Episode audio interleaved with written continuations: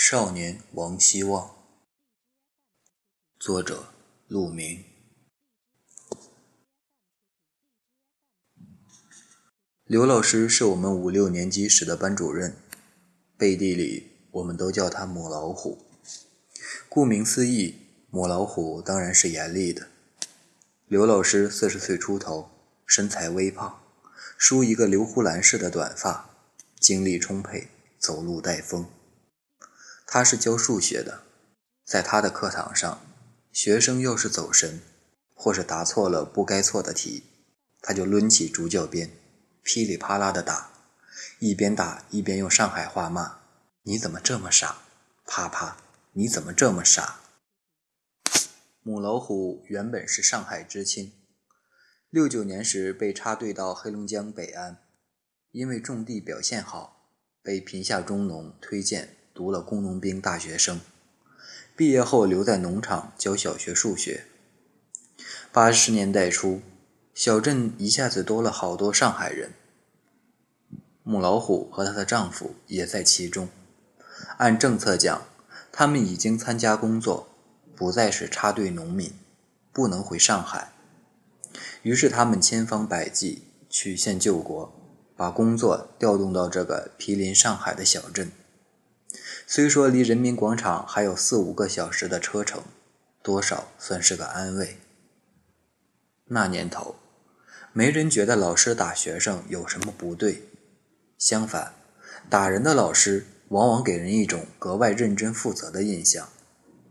不可否认，母老虎的确是一位负责任的好老师，他会从不多的工资里拿出钱，买书、买笔、买本子，奖励成绩好的学生。他会义务给差生补课，事后坚决不收家长一分钱。他带的班级常年排名全镇第一。脾气是暴躁了点，但毕竟是个女人，下手不至于太重。隔壁班的男同学就特别羡慕我们，他们的班主任据说是练过散打的，能把一学生一脚踹得飞起来，跟武打片里的一模一样。讲到母老虎这个绰号，其实还是因我而起。当年我数学成绩一般，因为喜欢看点闲书，作文相对好一些。在一篇先抑后扬的作文里，我这样写道：“俗话说三十如狼，四十如虎。刘老师正是如狼似虎的年纪，他对我们的要求十分严格。”在我幼小的心灵里，如狼似虎应该是类似凶巴巴的意思。然后我写他备课是多么认真，批改作业是多么的一丝不苟，这些都不重要了。后来我知道，教我们语文的老李头笑得直不起腰。我的作文本被秘密传阅，像情报一样，从一个男老师传递到另一个男老师手中。谢天谢地。没人敢告诉母老虎本人，然而母老虎的称号还是就此流传开了。母老虎有底气，对我们严格。他有一个出类拔萃的儿子，名叫王希望。王希望是六年级时的大队长，长得浓眉大眼，像极了海报上的好少年。作为第一年级的学弟，我听说过无数关于王希望王希望的传说。他的语文和数学成绩总是双百，他写的作文被选入全国小学生优秀作文集。他代表学校去县里参加演讲比赛，他的毛笔字得到镇上的老书法家的称赞。他每晚七点准时收看新闻联播，除此之外几乎不看任何动画片和连续剧。他从三年级起就自学英语。为的是跟上上海的速度。除此之外，他还是一个乐于助人的孩子。红领巾广播里隔三差五地报道他的事迹：冒着大雨来学校出黑板报了，捡到钱交给老师了，帮助同学补课了，去姑姥家里打扫卫生了，等等等等。总之，在我们心目中，王希望是楷模，是榜样。是活着的烈士，跟雷锋、赖宁、邱少云大致在同一级别。将来他的鲜血会被专门收集，用来染红国旗的一角。幸亏他脑门上已经冒出几颗青春痘，这些鲜红欲滴的青春痘提醒大家，除去那些炫目的光环，王希望也是个即将进入青春期的大男孩。我去过母老虎家里，有幸参观了王希望的书房。十二岁的王希望拥有两大橱的书，除了课本和辅导书，都是些世界名著、历史故事、名人传记和励志的书籍。奖状太多，以至于墙壁不够用，只好把奖状叠起来。有客人来，就一张张的先给人家看。他的书桌前贴着一小张横幅，是端正的小楷：“王希望，你的敌人就是你自己。”惊叹号遒劲有力。衣橱上另有一副对联，墨迹酣畅淋漓，显然是王希望的得意之作。有志者事竟成，破釜沉舟，百二秦关终属楚。苦心人天不负，卧薪尝胆。三千越甲可吞吴。在上海知青的圈子里，王希望总是话题的中心。大家隔一段时间就要感慨一次刘老师前世修来的福气，然后哀叹：要是我家小赤佬及得上你家王希望一半，就算烧高香了。我妈每次见到母老虎，回家后都显得忧心忡忡。王希望每天都学习到晚上十点多，你怎么这么不上心？王希望上礼拜参加作文竞赛去了，刘老师说，要是能拿到全省一等奖，中考能加分。人家王希望都学到新概念第二册了，你看看你怎么办？知青子女背负的终极期望是考进上海的大学。上海最好的大学是复旦交大。王希望从小就被公认为能考复旦交大的人。他曾给我们这帮小屁孩分析：复旦的分数线高一点，出了不少领导；交大呢，牌子比较老，地段比较好。他总结道：如果将来学理科，那就考交大；学文科，想都不要想，复旦。他看看我，大概是觉得我还算有潜力，真诚地鼓励道：“你可以冲一冲的，即使上不了交大、复旦，同济、财大、华师大也不错。”我压根儿不知道文科、理科是怎么一回事，也从没听过这么多大学的名字，只是觉得离我的生活差了十万八千里，未来如此遥远，当下自顾不暇。连魂斗罗和街头霸王都忙不过来，哪还有心思管这个？每周一的升旗仪式，王希望作为少先队大队长上台发言。母老虎站在台下，远远地望着他的宝贝儿子。在离开路西镇中心小学前，王希望有过一次轰动一时的发言。那天，他带着沉痛的表情。缓缓走上主席台，在麦克风前站了足足有半分钟，底下开始窃窃私语。王希望眉头紧锁，深吸一口气，终于开口：“今天，我要向大家检讨。”操场瞬间安静了。我犯了严重的错误，辜负了老师和同学们的期望。全场的目光齐刷刷地射向母老虎，母老虎神色如常，朝主席台方向点点头，鼓励儿子讲下去。这次期中数学考试，我只考了九十六分。听到这个消息，如同晴天霹雳，我差点一口血喷出来。表面上是我的粗心大意。做错了不该错的题，实际上是我一贯的骄傲自满情绪在作祟，以至于没有好好复习。为此，我付出了惨痛的教训，有史以来第一次跌出了年级前三名。母老虎双手抱胸，频频颔首，露出欣慰的笑容。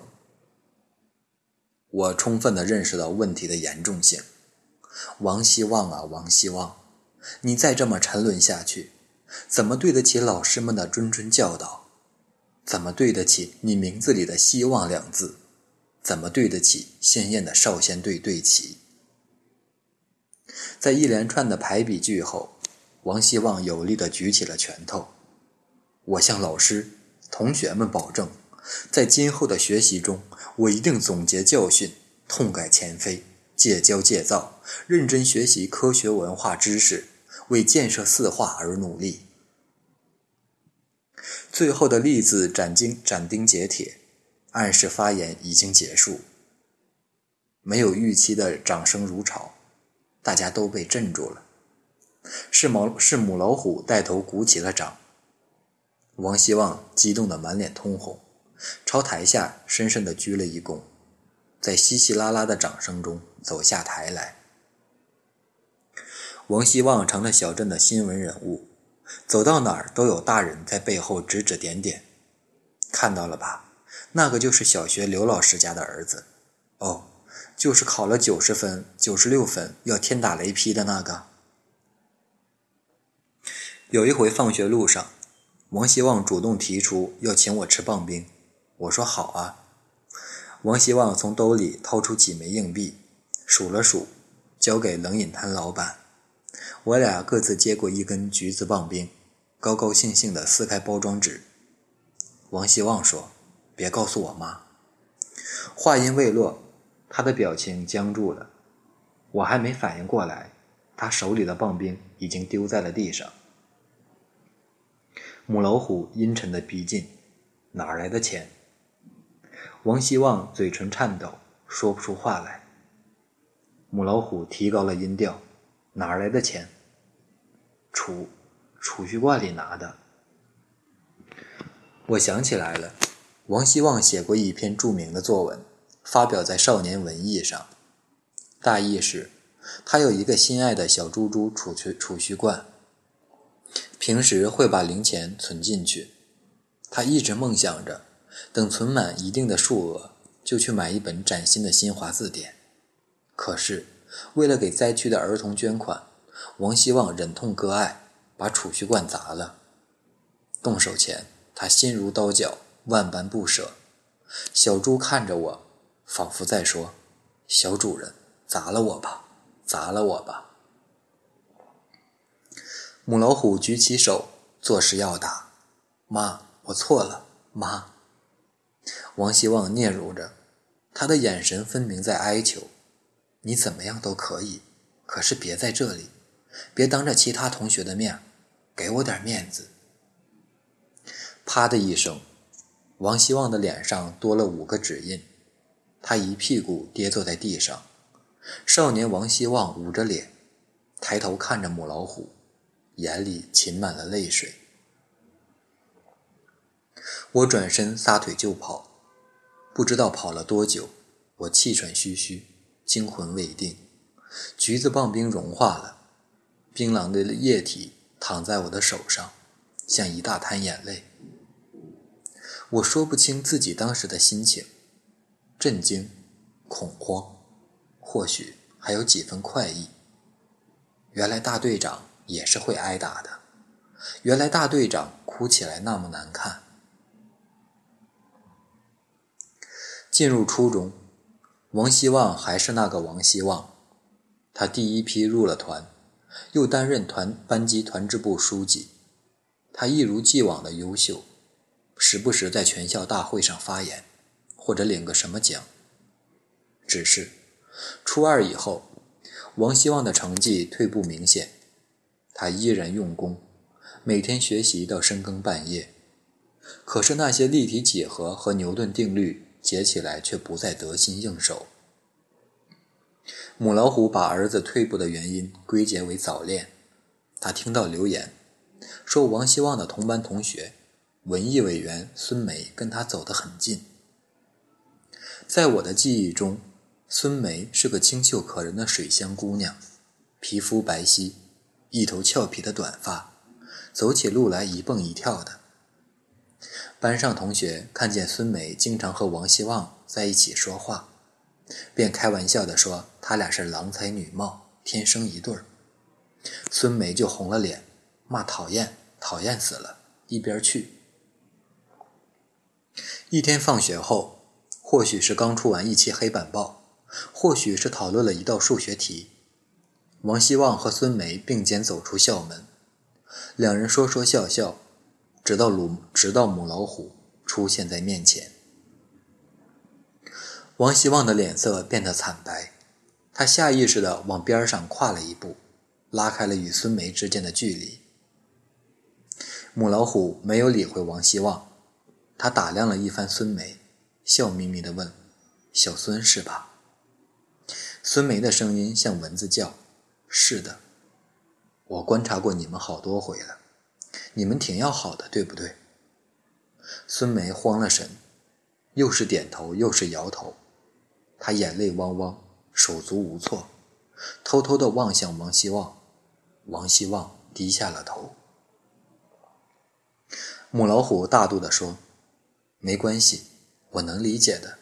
王希望那么优秀，你对他有好感，这很正常。刘老师，我没有。孙梅的声音带着哭腔。有也没关系。母老虎笑容可掬。可是你要知道，我家王希望跟你们不太一样，他将来要回上海，要考上海的大学的。第二天早晨，孙梅走进班里，发现气氛有点不对劲。她想赶紧走到自己的座位。班主任叫住了她，孙梅这才知道，他已经不在这个班了。母老虎连夜找到中学的校领导，孙梅被调到离王希望最远的一个班。整个初三。年级前二十名的榜单里找不到王希望的名字。事实上，在六年级那次惊世骇俗的演讲后，他再也没有回到年级前三。那些痛改前非的决心、建设四化的豪言壮语、那个有力的握拳动作，后来想起来，都像个笑话。人们还是会谈论王希望，言辞中少了敬畏。多了调侃。母老虎心急如焚。小镇的中学和小学本来就挨得近，老师们彼此都认识。母老虎没课时，就横穿一条马路，径直走进中学校园。王希望上课，他悄无声息地出现在教室后门，透着小窗往里边张望。王希望下课，他远远地观察。有没有女同学接近？坏学生围着王希望，阴阳怪气的叫：“王希望，王希望，你妈来了！”然后嘻嘻哈哈笑成一气。王希望铁青着脸，一言不发。王希望的教室在我们楼上。那天我正上着课，眼角忽然掠过一片阴影，好像有什么东西掉下来。有人探头去看，只见一楼地上散落着几本书和文具。挨到下课，有好事分子出去打听，回来报告说母老虎来了。母老虎看见王希望上课趴着睡觉，直接冲进教室，把他的书包扔下了楼。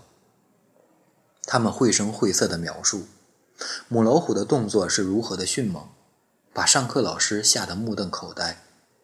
我问：“那王希望呢？他怎么样了？”有人不怀好意的笑起来：“他还能怎样？晴天霹雳呗。”那年中考，王希望没考上省中，没考上县中，只能进镇上的普通高中。母老虎不甘心，四处托人托关系，硬是让王希望留了一级，再读一遍初三。他把王希望安排进新初三师资最好的班，也就是我所在的班级。那年的王希望已经发育的很高大了，青春痘结了痂，连成一片紫红色，胡须剃过，下巴冒出了青色的胡茬。他几乎不跟任何人讲话，也拒绝回答任何课堂提问。班主任老木头没办法，就安排他一个人坐在角落里。除了除了上厕所，他总是一个人蜷缩在课桌前，看书、做题，或者是盯着课本和模拟卷发呆。有几次，我试着找他说话，或是故意找一些题请教他。我叫他的名字，王希望。他抬起头来看我，目光漠然空洞。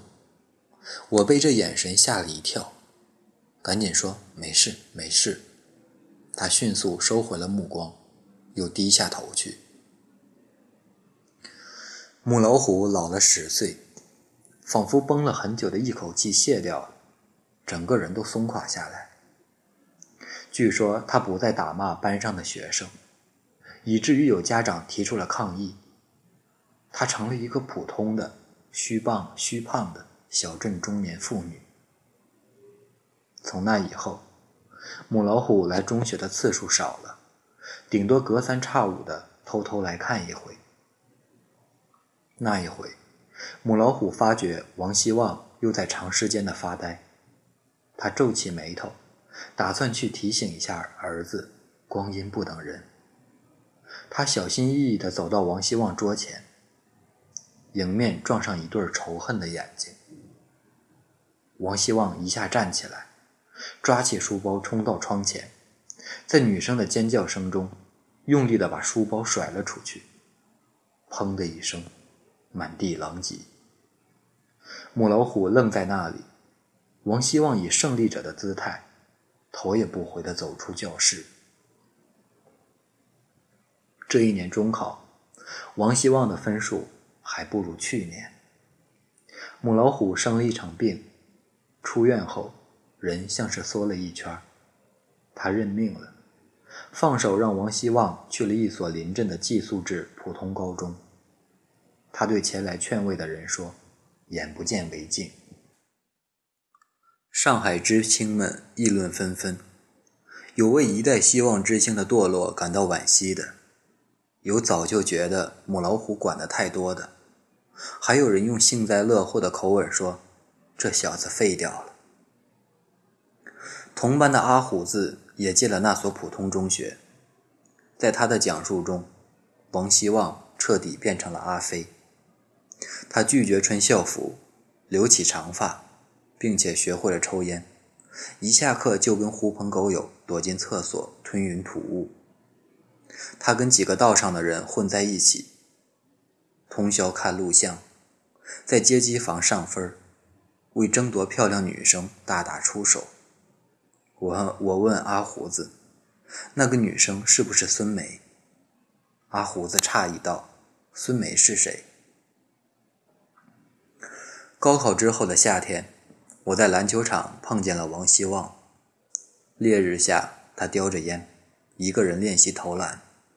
天气酷热，他的印花衬衫扎在牛仔长裤里，脚上踏着一双拖鞋，完全不是打篮球的装束。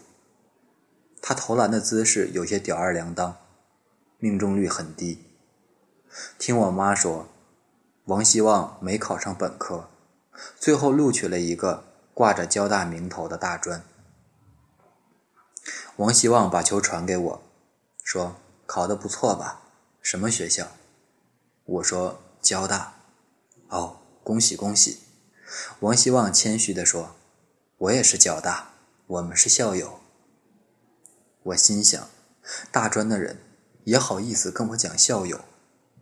我冷笑一声：“不算校友吧，都不在一个地方上课的。”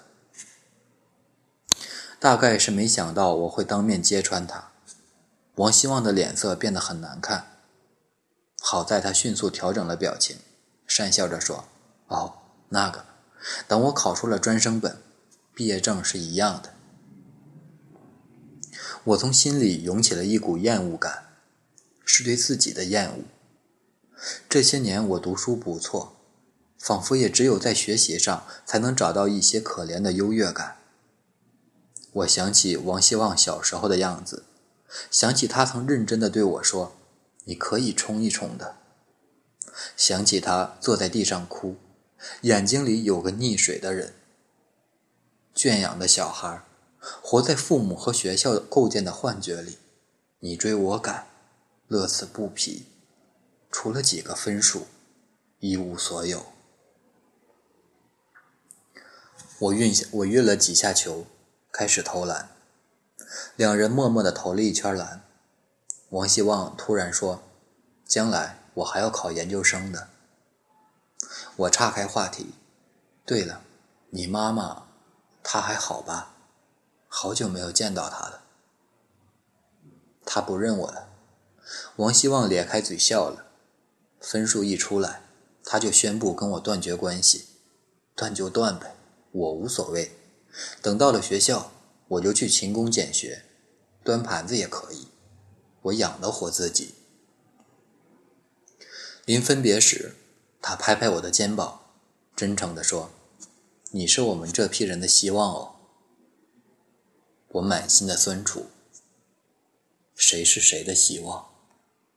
不过是各自走各自的路罢了。我在菜场附近的一条小巷子里看见了母老虎，它正蹲在地上捡菜，跟摊主大声的讨价还价。从侧面望去，它的头发已经全白了，完全是个小老太婆的样子。我怕它看见我，赶紧走了。再次见到王希望是在十多年后，我回到小镇，跟车匪小德。阿胡子，几个发小一道吃老酒。王希望刚好在隔壁包厢。他们那一桌上，有市局某领导的秘书，有镇政府的某主任，有卫生院的副院长，还有几个开厂开饭店的老同学，都是小镇的头面人物。车匪告诉我，王希望已经做到某医药公司的高级销售代表。名片上印着大中华区总监的名号。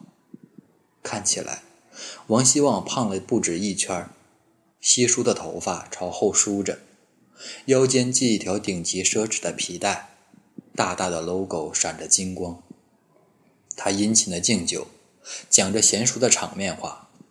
几轮过后，官方和民间没有了距离，彼此勾肩搭背，争论着酒量和感情深不深的问题。我出来抽根烟迎面撞上了王希望。